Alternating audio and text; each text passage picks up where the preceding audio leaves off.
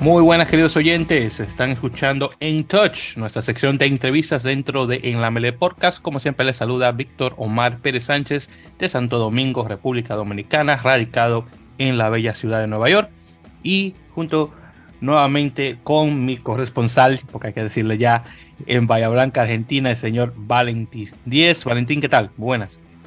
¿Cómo estás, Víctor? Buenas tardes. Un saludo para vos y toda la audiencia. Y bueno, como siempre, un placer. Y bueno, y hoy con un invitado de lujo. Bueno, esperemos que sea un programa hermoso. Exactamente, sí. Tremenda la persona que vamos a tener, que tenemos hoy, de hecho.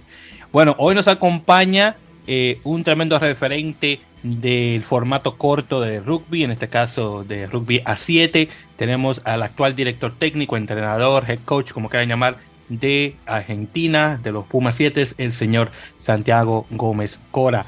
Santiago, primeramente, muy buenas, eh, bienvenido a en la Mete eh, Podcast, en Touch, en este caso. ¿Qué tal? Hola, hola, muchas gracias por el contacto, por el saludo y por nada, compartir un ratito de rugby con ustedes será, será un lindo placer. Un placer, un placer, no, el placer, al contrario, el placer todo mío, caballero. Muy bien, entonces, vamos a entrarle de una vez y, y entrar al grano, como se dice. Dígame, ¿cómo usted se adentra a este maravilloso deporte de rugby a 15 y luego al 7, claro. Empecé cuando tenía 5 o 6 años con, yendo con toda mi familia, con mi hermano a jugar al rugby, mis hermanas a jugar al hockey y mis padres juegan al tenis, este, un club inglés donde había muchos deportes y nada, pasé por todos, tenis, cricket, golf, este, fútbol y me quedé con el rugby por la parte social porque tenía un grupo de amigos y estaba ordenado y jugábamos toda la semana este, más los fines de semana y después de más de grande se me empezó a, picar el bichito de, empezar a jugar en seleccionado y en el rugby de 7 no es que me lo había propuesto, sino por, por mis cualidades físicas, que era rápido, este, me destaqué en el mundo del 7 y así casi sin queriendo se me armó todo un recorrido dentro del rugby, pero nunca con el anhelo de ser jugador de rugby y después mucho menos ser jugador de seleccionado y ni hablar de entrenador. Siempre se fue dando por, por, por casualidad, por así decirlo. Ah, pues, pues, es tremenda casualidad que se le dio, así que.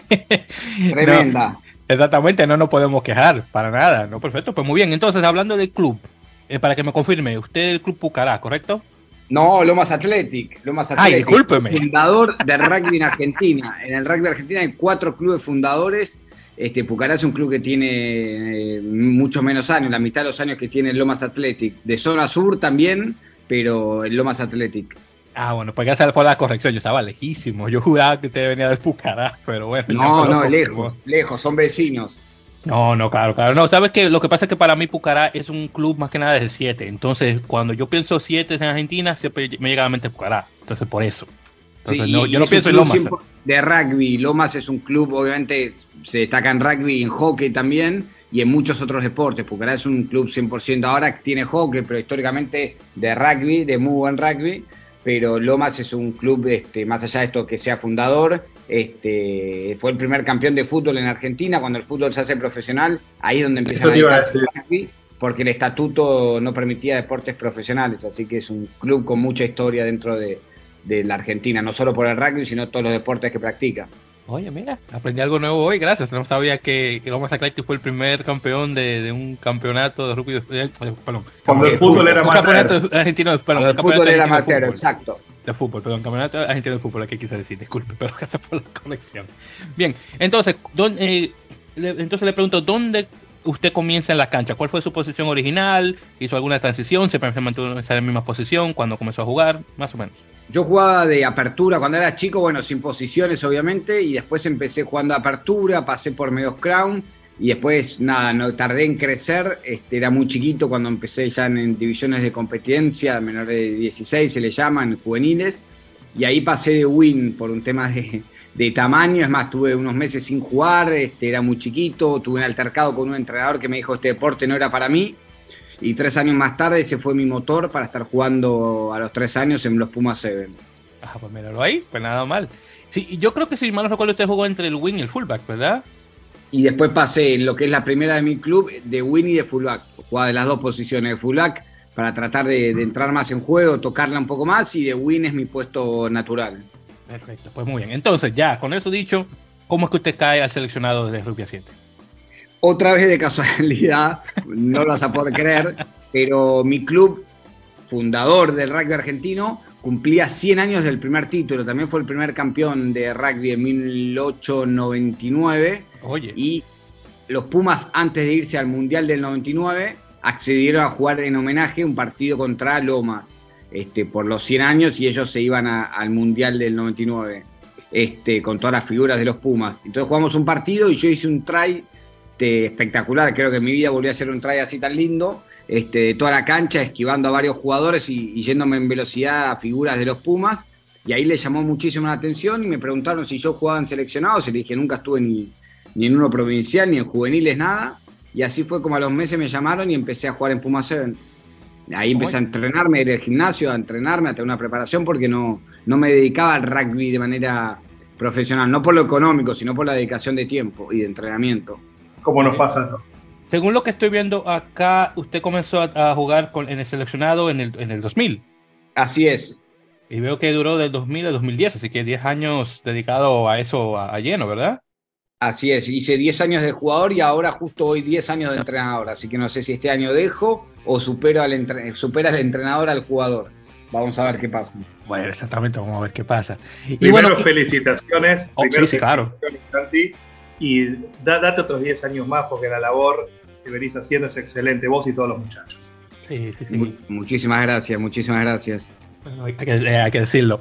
Bien, entonces, ya con en, este, en esos 10 años, porque yo sé que muchas son las cosas que, que, se pudieron hacer, además que encima de eso usted por mucho tiempo tuvo el récord eh, por la mayor anotación de, de, ensayos, eh, que se mantuvo en 230, un número bastante bonito, hasta que vino, vino un primo lejano eh, de, la parte este de África, el señor Colin Singera.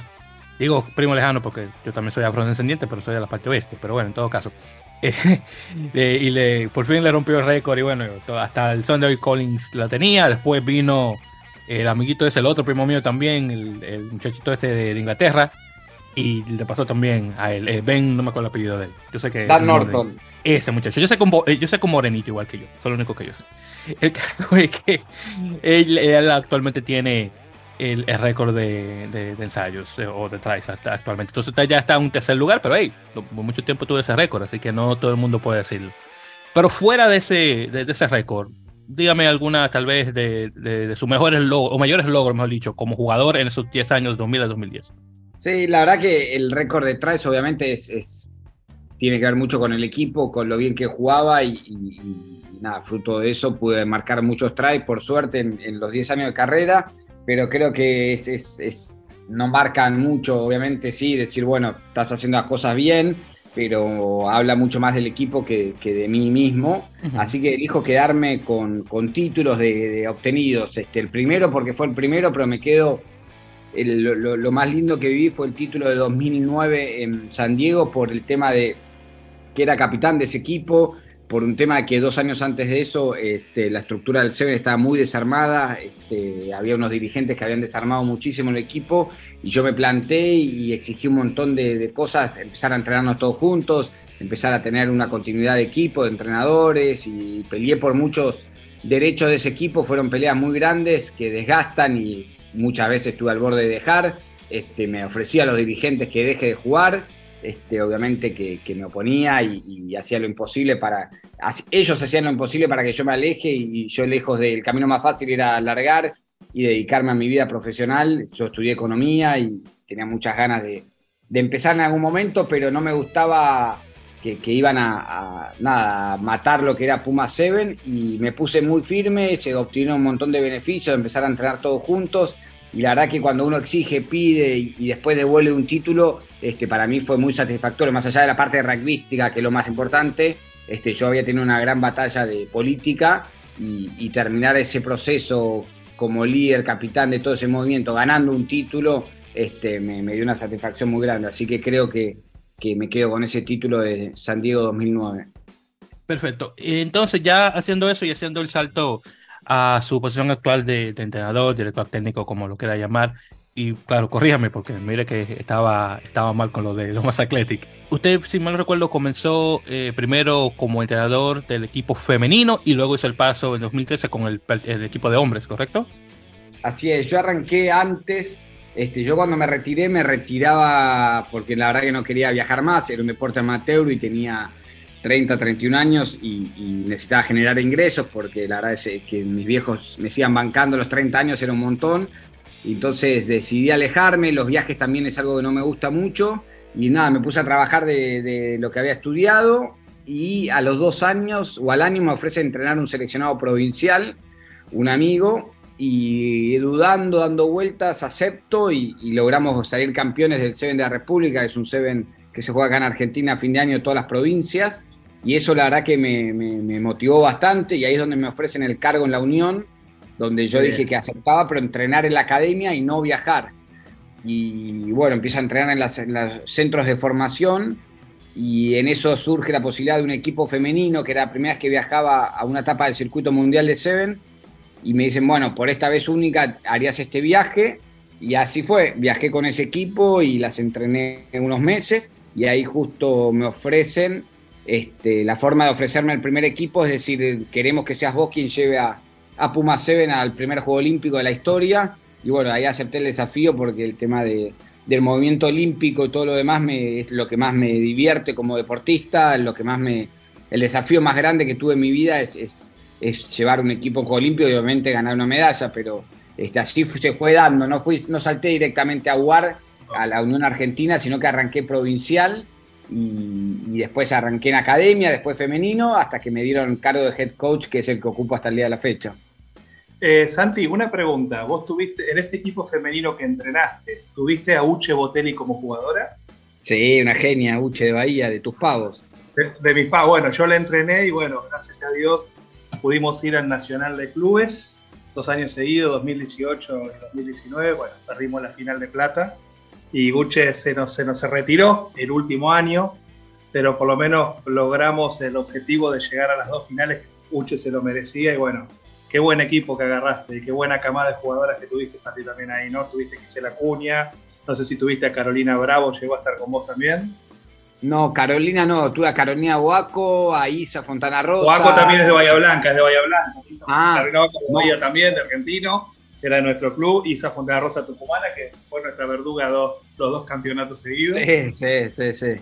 No, la tuve, la verdad que Uche, Uche era una jugadora más destacada, venía del, del básquet o handball y tenía mucho dominio de pelota y tenía buena juega altura. Juega fútbol, lo que juega, sí. lo que lo pongas a jugar, juega. Ah, sí.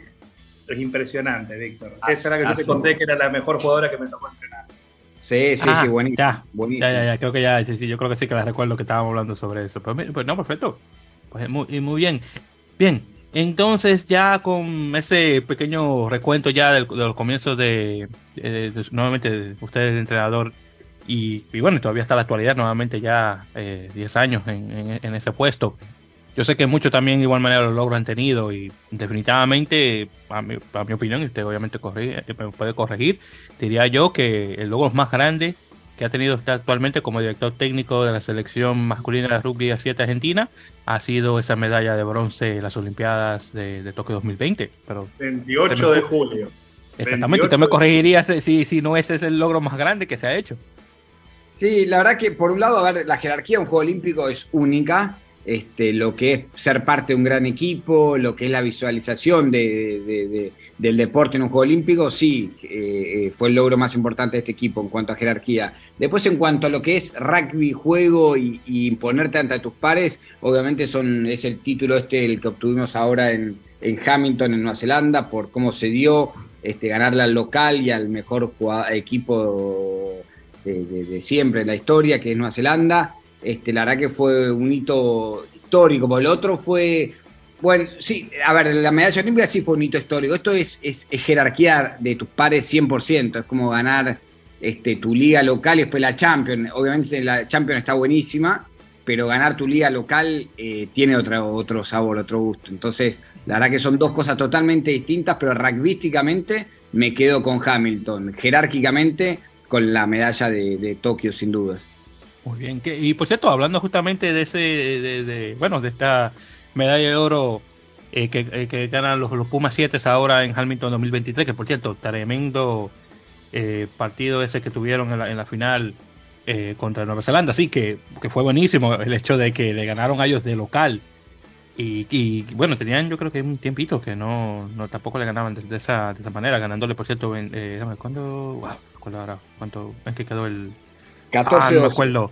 No me acuerdo cómo, quedó el marcador, pero me, dicen, me 14-12, sí, fue, fue un primer tiempo muy peleado, donde tendrían que haber expulsado a un jugador de Nueva Zelanda, donde nos anulan mal un try, donde hubo un montón de injusticias que, nada, está jugando a la final contra el mejor equipo, vas perdiendo 12-0 en el entretiempo, con todo lo que venía pasando, los chicos no perdieron el enfoque y, fue de película, porque fueron 7 minutos de, una intensidad de juego única, fueron los 7 minutos mejores que jugaron en los últimos 10 años que, estoy como entrenador, así que la verdad que por eso se dio, imponerse de esa manera habla muchísimo este equipo. No quiero volver a sufrirlo y a vivirlo de esa manera, pero fue algo que ves ese segundo tiempo y, no das crédito de, la entrega y del nivel de juego, ¿no? no solo la entrega, con entrega por ahí no llegas a, muy lejos, pero la entrega y el nivel y la calidad de juego y la toma de decisión que tuvieron esos siete minutos, después de haber venido de siete minutos de, un muy mal referato y de un dominio total de Nueva Zelanda, la verdad que fue, fue espectacular.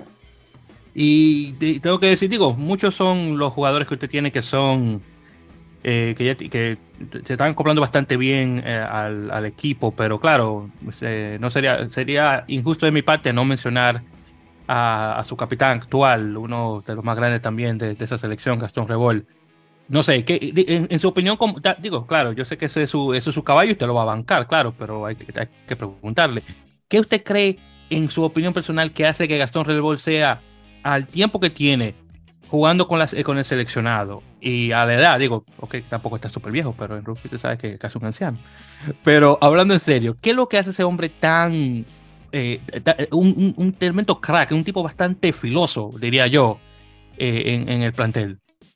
Tiene, la verdad que Gastón tiene dos cualidades. Una rugbyística, que es el pie, el uso del pie, tiene unos mejores pies del circuito, sin duda. Este, lo que son las salidas de mitad de cancha, tiene, mucha precisión y después lo otro muy importante que tiene, que es el alma, el espíritu del equipo. Y entonces vos un equipo sin alma, la verdad que no podés llegar muy lejos. Podés tener algunos buenos rendimientos, pero vos necesitas ese, ese espíritu que tiene este equipo, que es, es él quien lo, lo, comanda, lo lleva adelante. Yo lo único que hago es seleccionar jugadores y él como que ya le, le pone el sello y el estilo y, la forma de trabajar de Puma 7. Así que nada, va, llevando el legado, le, le toca esa parte de alinearlos, este, meter eh, dentro del rebaño al jugador nuevo. Y nada, tener un buen funcionamiento, un funcionamiento sano dentro de un equipo es muy importante y él es el responsable de todo eso. La verdad que, es difícil de explicar. Este, como te decía, técnicamente tiene un pie muy bueno y después tiene eh, que es el alma del equipo. Y vos, una persona sin alma no puede vivir y un equipo lo mismo. Así que considero que, que cumple esas dos funciones de muy buena manera. Oh, y por cierto, yo creo que mencioné que, lo tienen de, actualmente de, capitán, pero creo que ya no. Yo creo que se la dio a su, a su, a su tocayo, al otro Santiago, ¿verdad? A, Furcade, creo que le dio la capitanía, ¿verdad?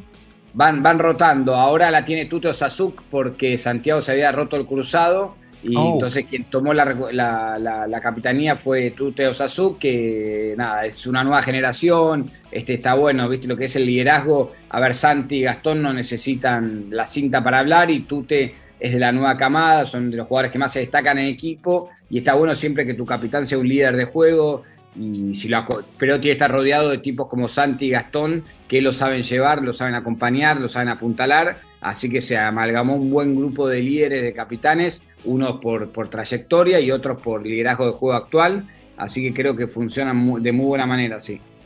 Y, bueno, hablando ya obviamente de lo que se avecina, que en este caso eh, eh, va a ser ahora los partidos que se van a jugar en Norteamérica, específicamente en, Vancouver y en Los Ángeles. Dígame, ¿cómo está actualmente el equipo? Eh, actualmente, ¿cómo se están preparando? ¿Cómo te ven los muchachos? A comparación de, por ejemplo, del tremendo subidón que hicieron en Hamilton y la caída trepitosa que hicieron en Sydney. Este, sí, la verdad que Sydney, a ver, lo bueno y lo malo que tiene el Seven es por ahí la falta de, de visualización de muchas cosas. Uno dice, che, ¿qué pasó en Sydney? pasaron un par de factores que, nada, por un lado la emoción y el cansancio de, esa final y de ese torneo. Este, la verdad que el equipo para llegar a eso da su 100%, este, por ahí otros equipos no tienen que dar todo para llegar tan lejos y la verdad nosotros si no damos nuestro 100% no podemos ni clasificar a jugar por el oro. y después nos pasó que tuvimos que viajar a las 3 de la mañana de Nueva Zelanda. E, ese es el, interín que no ven. Este, muchas veces vamos a Hong Kong y tenés cinco chicos descompuestos, porque estamos 40 horas en un avión y con un uso horario totalmente distinto, llegar y muchas veces se nos pasa eso, que chicos se enferman, les cae mal la comida, este, el jet lag es algo que no te termina de acomodar y enseguida estás jugando un, nivel, un torneo que no solo la parte técnica y táctica está en juego, sino la parte física. O sea, son torneos que son 100% físicos y, si algo no está muy bien, que no puedas dormir bien o comer bien, ya ese equipo no va a rendir el fin de semana. Con que tengas un par de jugadores que les pase esto, pues ya decís, bueno, este fin de semana lo utilizo para acomodar el equipo. Y, lo que nos pasó de Hamilton a Sydney fue eso. Fuimos el único equipo que viajó a las 3 de la mañana. O sea, todos viajaron a la tarde del día siguiente. Entonces dimos una ventaja enorme porque justo llegamos a la final, este, llegamos al hotel a las 10 y media de la noche, almorzamos, en cenamos en el hotel lejos de querer hacer algo, a las 12 estábamos en los cuartos, pero bueno, con toda esta emoción y, demás de lo que habíamos vivido, nos costó dormirnos y a las 3 de la mañana tuvimos que salir en colectivo, dos horas a Oakland y de Oakland a Sydney. Este, y encima se jugaba un viernes, por ende el equipo recién el miércoles empezó a descansar un poco y el viernes tuvimos que, entrar en acción otra vez. Y bueno, nada, este, más lesionados que tuvimos, el capitán que te decía, se lesionó en la última pelota de la final y otros jugadores estaban con algunos toques. Este, nada, todo eso hizo que ya sabíamos que el equipo no estaba para llegar lejos, queríamos clasificar al oro y quedarnos con eso, pero bueno, nada, se hizo cuesta arriba por todos estos factores que te digo, la emoción y el cansancio del torneo, más el traslado sin dormir de la primera noche. Santi, una pregunta, ¿cómo, cómo ves el próximo, el próximo campeonato el próximo año? ¿Los ves con mejores expectativas? ¿Nos agarran mucho mejor preparados ahora?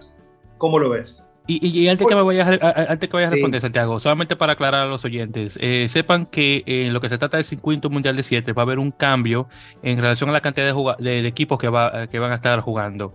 Actualmente son 16, pero World Rugby ha dicho que quiere imitar eh, el, eh, bueno, la, el, número de, de, equipos, perdón, que están en las Olimpiadas, que son 12. Entonces van a, a eliminar cuatro y va a haber un ascenso y descenso con la, serie Challenger, que en, este caso. Entonces ya con eso ahí para que puedas responder.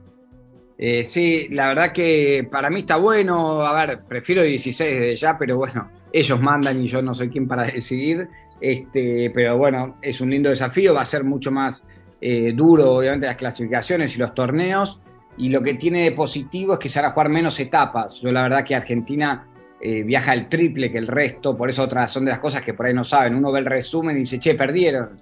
Y tuvieron 40 horas en un avión y compitieron con todos equipos que algunos no viajaron y otros viajaron 12 horas como mucho. Y nosotros... Como si fuera eh, fácil. Sí, sí, no es fácil estar 40 horas en un avión, en turista, fila 66, sentado en el medio, este, con chicos de un metro 95. Lo no salimos yo sé lo que D, J o H, no tenemos ni un A ni un D, Nunca un número. Nunca, pasillo, nunca ventana. No, no, no. Vas al medio, 40 horas, no choice de comida, te, lo que sobra, y comida fría, y, ruido en el, en el fondo, porque está el baño, está la cocina. Hay, por eso digo, hay un montón de factores, no me quejo. O sea, a ver, los chicos es cabeza, muchachos, es esto, ¿eh? ya sabemos que vamos a poner excusa, todo bárbaro. Puertas adentro, digo, es durísimo. Y así 11 torneos viajando, dos veces a Hong Kong en la misma temporada, pucha, ¿qué buscan? Que entremos en libro Guinness.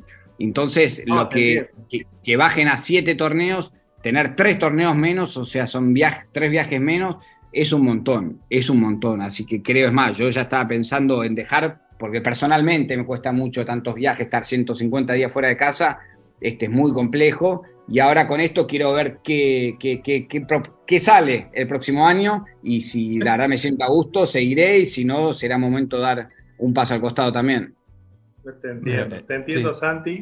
Eh, yo por mi anterior laburo también en Panamá, me tocaban cinco viajes a China y sé lo que es eso. Créeme que te entiendo.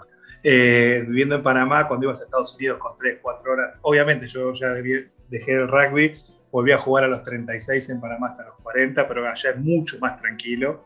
Eh, jugábamos en la mitad del año, 15 después. O sea, nada que ver el ritmo que vos llevas y yo sé lo que debe ser ir de Hong Kong, saltar en, las conexiones en los aeropuertos, viajar en económica con muchachos de metro 95 y más con nuestras, digamos, nuestros cuerpos son grandotes y sé lo que es eso y realmente los admiro. Y el que es, realmente, como decís vos, mira que perdieron, si no saben lo que es el sacrificio, realmente que miren otro deporte.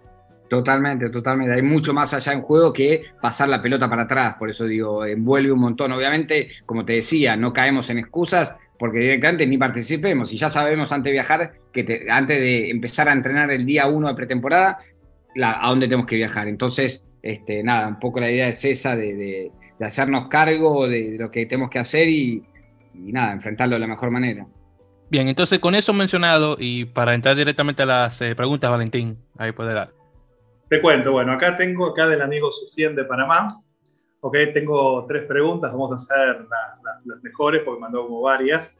Eh, Santi acá pregunta, ¿por qué elegiste el rugby de 7 y no el de 15? Pues me divierte mucho más, me aburre el de 15, es mucho más dinámico y encima jugando de win creo que sacaba más ventaja y era más activo en mi participación, así que nada, me divertía mucho más. Bueno, acá tenemos, vamos con la segunda y te pregunta, eh, ¿cuál es la diferencia entre dirigir un equipo masculino y femenino a nivel internacional?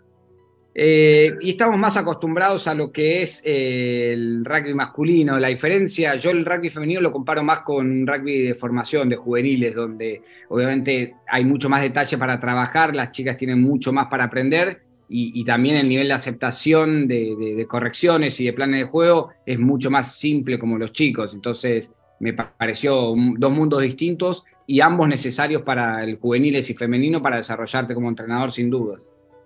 Perfecto, vamos a pasar a la de Richard de Venezuela. que dice, ¿cómo cambiar el esquema de capacitación de jugadores buscando individuos, perdón, para, acá escribió como el, para decir la palabra, buscando individuos que cumplan el estándar para competir internacionalmente? Eh, la verdad que buscamos atletas, como siempre digo, chicos que tengan un factor X por un lado, que puede ser descarte las medidas eh, métricas, factor X es que sea muy desequilibrante en algo, este, y si no, pasar métricas de estar arriba de 1,85 y correr arriba de 33 kilómetros por hora. O sea, o sorprende mucho, llama mucho la atención su talento, mucho, este, que ese es el factor X, o tiene estas condiciones atléticas distintas, es muy rápido o es muy alto, y ahí es donde tengo que trabajar la formación del jugador de rugby. Y la última, que también el señor Richard acá dice, bueno, ¿cómo juzgás el hecho que el Seven no para de añadir etapas? Los intereses económicos seguro, pero para los jugadores, ¿cuál sería el límite? No, no hay límites. Eh, la verdad que los intereses económicos siempre hablan de player welfare y, la verdad que los intereses económicos están por encima. Este, hemos jugado con 55 grados. Yo le pregunté justo el otro día, vos dijiste que no se iba a jugar con mucho calor. ¿Cuál era el límite? Jugamos con 55 grados en Sydney. ¿Cuál era? ¿60, 70? Porque habían dicho ya la semana, se hace mucho calor, no se juega. Y le preguntamos en el torneo, macho, van 55 grados. No, sí, no, bueno, ahora vemos y se jugó nada, el dinero manda como en todo deporte. Y, y perdón, Hong Kong es húmedo y pesado y cuando lo, es como Panamá, cuando la humedad se pone dura, la temperatura térmica se pone bastante brava. Ah, no, con el sol, humedad y lluvia. ¿Les ha tocado ese clima en Hong Kong cuando han jugado? ¿O le ha Siempre, y en Tokio también, y en Tokio igual, hay humedad 100%, calor 40 grados, la pelota es un jabón, este, no, no es patinosa, es, es, es un jabón directamente. Pero bueno, nada, es para todos igual esa parte y, hay que entrenar con esa adversidad también. Qué grande, la verdad que felicitaciones. Y ese, y ese 28 de julio, la verdad que todos nos pusimos contentos. Yo, para que sepa Santi, me miraron como un loco. Salí a gritar al patio en la madrugada, nadie entendía un carajo, salieron todos los vecinos por la alegría. La alegría que me dio, primero por la, cómo jugamos con Gran Bretaña, eh, y cómo lo aguantamos hasta el final. Y la verdad que para mí, como argentino, te lo digo, orgulloso de todo lo que hicieron los muchachos, dejaron el corazón, ver las lágrimas de este pobre chico Revol también, la verdad que te digo, no sé, me, me súper emocioné, salí a gritar en medio del patio de la alegría, me, miraron como un loco con el frío que hacía, pero para mí, como argentino, no, no paro de darte las gracias por todo lo que hicieron hoy los muchachos. Muchas gracias, la verdad que un poco es eso, nos gusta contagiar y que compartan lo que sentimos, por eso está bueno también que sepan qué es lo que va pasando. Por ejemplo, hoy abrí el entrenamiento porque quiero que vean cómo trabajan, cómo se esfuerzan, cómo nos formamos, que nada es casualidad, que nadie es un genio, sino que es todo trabajo y, queremos transmitir eso. Con trabajo y, con unión de equipo se pueden lograr grandes cosas. Nosotros obviamente veníamos de un ranking número 9 cuando entramos al Juego Olímpico y nos terminamos llevando la medalla, así que de bronce y eso habla mucho del laburo, del quiero, del esfuerzo y, de esa alma que hablábamos, de, ese espíritu que tiene este equipo. que logró eh, no solo lograr, conseguir la medalla, sino hacer emocionar a un país entero, pues se dieron cuenta de la manera en que la ganamos, no nos sobró nada, fue laburo, sacrificio, mucha pasión, mucho amor, y con eso, y algo de rugby obviamente, y con eso logramos esa medalla histórica. Y una cosa, Santi, ¿hay algún lugar, una página, te cuento, en América Latina, sobre todo Centroamérica, el rugby está en vías de desarrollo, también el Caribe, que aunque pertenezca a la RAMCO, donde están eh, los amigos de Víctor, ¿hay alguna página, un lugar donde se, donde o un canal de YouTube donde se suban videos para un entrenador que quiera ayudar, que está empezando, quiere aprender, sobre todo se arranca con el Seven, pueda, digamos, como tener tutoriales de cómo dirigir un equipo? ¿Hay algún tipo de información en la red? Eh, no sé si es abierta, lo que es Argentina, la Unión Argentina Rugby, con los clubes, este, tiene un programa que se llama Conecta Rugby. Uno tiene que escribir, abrís, Milo, uno tiene que escribir a, la Unión Argentina para que le hagan un usuario y hay cursos y hay información en una plataforma donde pueden encontrar un montón de información y hay también un bloque de rugby de 7. Así que nada, este, tienen para, para, buscarlo ahí. Directamente hay que escribir, no sé perfecta esa, esa persona, pero entrar en la página de la Unión Argentina de Rugby y hay una parte que se llama Conecta Rugby y ahí es donde escriben y les pasan un usuario de información para, para formarse como entrenadores y, para tener acceso a, a, un montón de cosas de, de, rugby. Qué buen dato, muchísimas gracias, qué buen dato, Santi. Y, otra cosa también. Gusta compartir. No, no sé, claro, por supuesto. Eh, como dicen en inglés, sharing is caring que compartir, compartir es querer, o, en este caso. Totalmente, Por eso abrimos los entrenamientos siempre, prensa, fans, todo siempre abierto, no hay nada para esconder y todo lo que das vuelve, así que siempre el lema es ese, dar, que es el lema del equipo. Muy, muy bien, me, encantó ese, eso que acaba de mencionar Santiago. Y bueno, ya para ir finalizando, dos cositas más, porque todavía no me has respondido.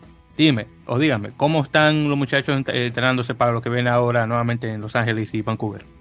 Muy bien, la verdad que el título obviamente por un lado genera la obligación de estar jugando ahí arriba, este, que es un compromiso, este, el, ser candidato y que todos te estén esperando y mirando lo que haces, te analizan mucho más, por ende también nos bloquean más lanzamientos, pero por otro lado es un aliciente, se contagia, hay un entusiasmo, este, muchos de los chicos este, les dimos libre y se quedaron acá entrenando, este, te, contestan que quieren ir por más, que quieren ganar más, que les gusta, que saben que están jugando bien y que saben cómo hacerlo. Entonces ese entusiasmo hace que los entrenamientos fluyan, tiene una competencia interna muy buena, hoy eran 28 jugadores este, dándolo todo para ganarse un lugar para ir a jugar a América, ahí a, a Los Ángeles y Vancouver.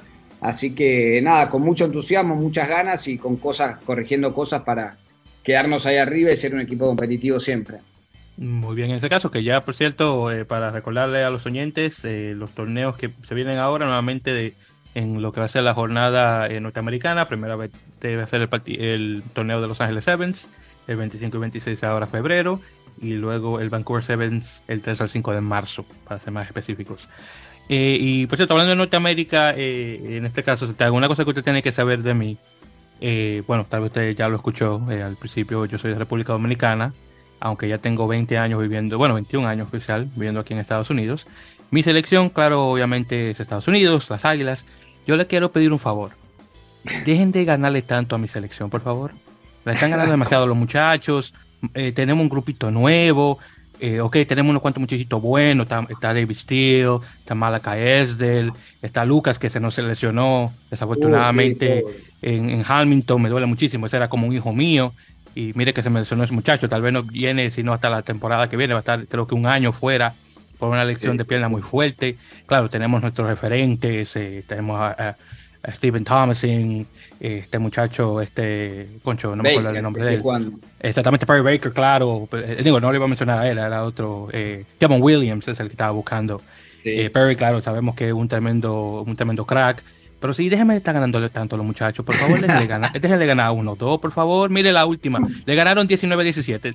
Ustedes no necesitaban eso. Déjenlo que ellos ganen. Encima la, la, semifinal fue obviamente espectacular y fue camino al título. Y después en, en, Sydney los dos estábamos agotados porque a ellos les pasa algo parecido a lo nuestro. Este, Juegan al 100% y al límite físico y quedaron muy desgastados y, y, nos tocó jugar ese partido que era solteros contra casados, nadie tenía fuerza para nada y íbamos perdiendo 17-0 y no sé dónde sacaron ese, ese espíritu y amor que propio tienen los chicos que no se quisieron entregar y nada, con su último esfuerzo y energía lograron ganar ese tremendo partido, si bien no se jugaba por, por una copa, pero sí siempre se juega por orgullo y los chicos ahí demostraron el carácter que no juegan solo por ganar el oro, sino que cada vez que entran a la cancha dan su 100% sin importar por qué juegan y quién tienen enfrente.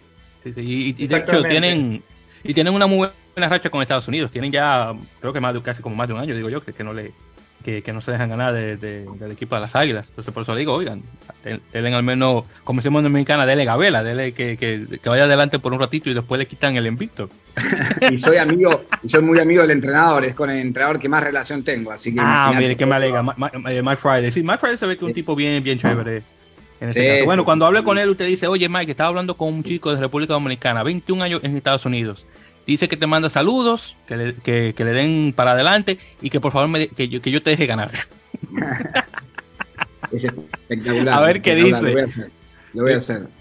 Vi, por lo menos en, digamos, los últimos 10 torneos, vi que con Irlanda la cosa se, se ha vuelto una especie de como, una, como un mini clásico, ¿puede ser, Santi? ¿o estoy sí, sí, sí. Sí, es un equipo muy bueno en formación, en formación, eh, con un gran presente ya hace dos años eh, digo formación porque hace seis años entró en este mundo y creció rápidamente. Obviamente son chicos muy bien formados rugbyísticamente, les faltaba el oficio de Seven y, esa es la parte más fácil. Una vez que tenés de base buenos jugadores de rugby, después el oficio es más, más fácil. Este, distinto es Estados Unidos o nosotros, donde nos cuesta mucho más por ese detalle que no tenemos tan buena formación como, como los europeos. Este, así que se están jugando igual igual con nosotros, les toca llegar a instancias definitivas, cuarto de final, semifinal, y ahí en el cansancio donde están ejecutando mejor y nos están haciendo este, un duelo interesante y se está transformando en clásico porque la verdad los partidos siempre son 50 y 50. Wow, para que tengo una pregunta que me llegó de Nicaragua, dame un momentito, que ya me, mandó como 20 mensajes. Acá me pregunta el señor Omar de Nicaragua, ¿cómo se neutraliza un jugador como Perry Baker? Qué linda pregunta. ¿eh? Muy que no le llegue la pelota. Oye, es verdad. Hay veces que son muchas más simples las cosas. Decir, che, ¿cómo haces? Y que no le llegue, si es el mejor jugador del mundo. Que no le llegue. Bloquealo. Wow. Y, acá, me pregunta, mira, me mandó una, una pregunta que está bastante buena. Ok, ¿cómo se hace una planificación en una temporada en la parte física? O sea, ¿cómo la prepararías?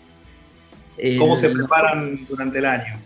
Nosotros tenemos información de los GPS de lo que necesita un jugador en un fin de semana, después en una temporada, y a partir de ahí se planifica la estructura. Yo encajo el rugby dentro de los slots o estructura de, la parte física. O sea, preparador físico es mi jefe.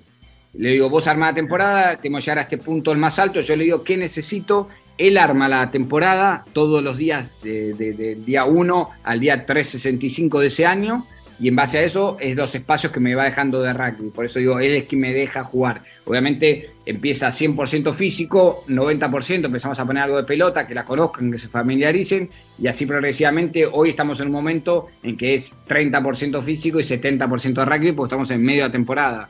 Pero depende en qué momento estamos, qué porcentaje de rugby y qué porcentaje de físico.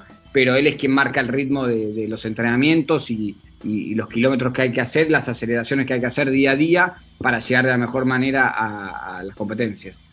10 puntos, Santi. Por mi parte ya, yo ya cerré las preguntas, Víctor, porque si no, estamos acá hasta las 3 de la mañana.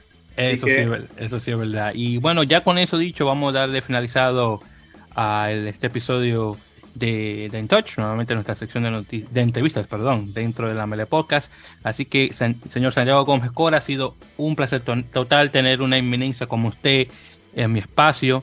Eh, han, valido la pena estos esfuerzos que he hecho con mi programa, de, eh, con mi podcast, de que por fin tuve un espacio para conversar con usted. Así que muchísimas gracias por el tiempo que nos ha otorgado. Deseando la mejor de las suertes de lo que viene, obviamente, el resto de temporada y obviamente en, lo que viene ahora en esta parte norteamericana eh, del circuito. Y como mencioné anteriormente, me saluda a My Friday. Dale, dale, perfecto. Le mando saludos. Muchas gracias a ustedes por por dejarme compartir un poco y contar las cosas que pasan en el día a día, que son muy interesantes en, el mundo de Puma 7. Y nada, acá a disposición para lo que necesiten y, mandaré esos saludos y veremos qué pasa con, Estados Unidos en la próxima. Abrazo grande y muchas gracias por, por la difusión de, Puma 7. No, no, para eso estábamos, al contrario, y, y nada, echando para adelante y, sigan, y sigan ahí, por supuesto. Usted por favor manténganse en línea que ya vamos a terminar ese caso. Pues nuevamente, queridos oyentes, eh, y, ya, y por cierto, también de pasito, eh, para que por favor pase sus redes sociales, por favor. El Instagram SGC7. SantiGC es el Twitter y no mucho más. Todavía soy de la generación que usa Twitter, pero SGC7 es más fácil y es mi, mi Instagram. Perfecto, porque yo sé que los muchachos de, de, Centroamérica y el Caribe tal vez le van a mandar un mensajito, tal vez para... Siempre contesto. no, no, perfecto, entonces ya saben, nuevamente es SGC, es decir, Santiago Gómez Cora 7, C 7, exactamente. 7, especialmente por Instagram. Y creo que también está por Twitter, ¿verdad? Creo. Santi GC, Santi, GC. GC es por Twitter, pero contesto por Instagram todo lo que pregunten. Perfecto, pues muy bien. Y ya saben que los oyentes nos pueden escuchar a nosotros y bueno, obviamente por el podcast, pero nos pueden seguir eh, en nuestras redes sociales, por Instagram estamos y Twitter también como arroba en y por Facebook como facebook.com barra en podcast. Ya saben que nuestro podcast los pueden encontrar en las muchas plataformas de podcast, Apple Podcast, Google Podcast, eBooks, que es el lugar de, podcast en español más grande del mundo, por cierto.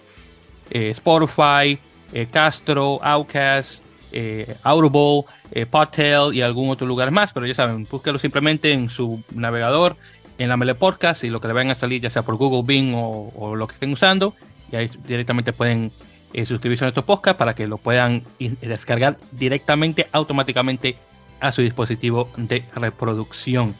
y Valentín también, de igual manera usted, gracias por acompañarme, porque nos encontró tremendo pescado que usted agarró y bueno, vamos a ver quién más se nos, une. No, gracias a ustedes, Víctor, y más que nada, como siempre, bueno, seguiremos consiguiendo más gente al rugby femenino, que es, mi, que es, digamos, mi mundo donde me muevo. Bueno, y un placer como el señor Santiago, que es una entrevista de lujo. Como siempre, un placer estar aquí. Exacto. Y ya saben que pueden seguir a Valentín como Valentín10 2019 por Instagram, por si acaso. Para darle también un poquito de, de, exposición, de exposure, como se dice. Lo uso poco, pero te prometo que sí gracias. Te los voy a aceptar a todos. Perfecto. Pues bien. Entonces, nuevamente, oyentes, ya estaremos en la próxima edición de En Touch. Pasen ustedes muy buen día. Hasta la próxima, como siempre, mucho rugby.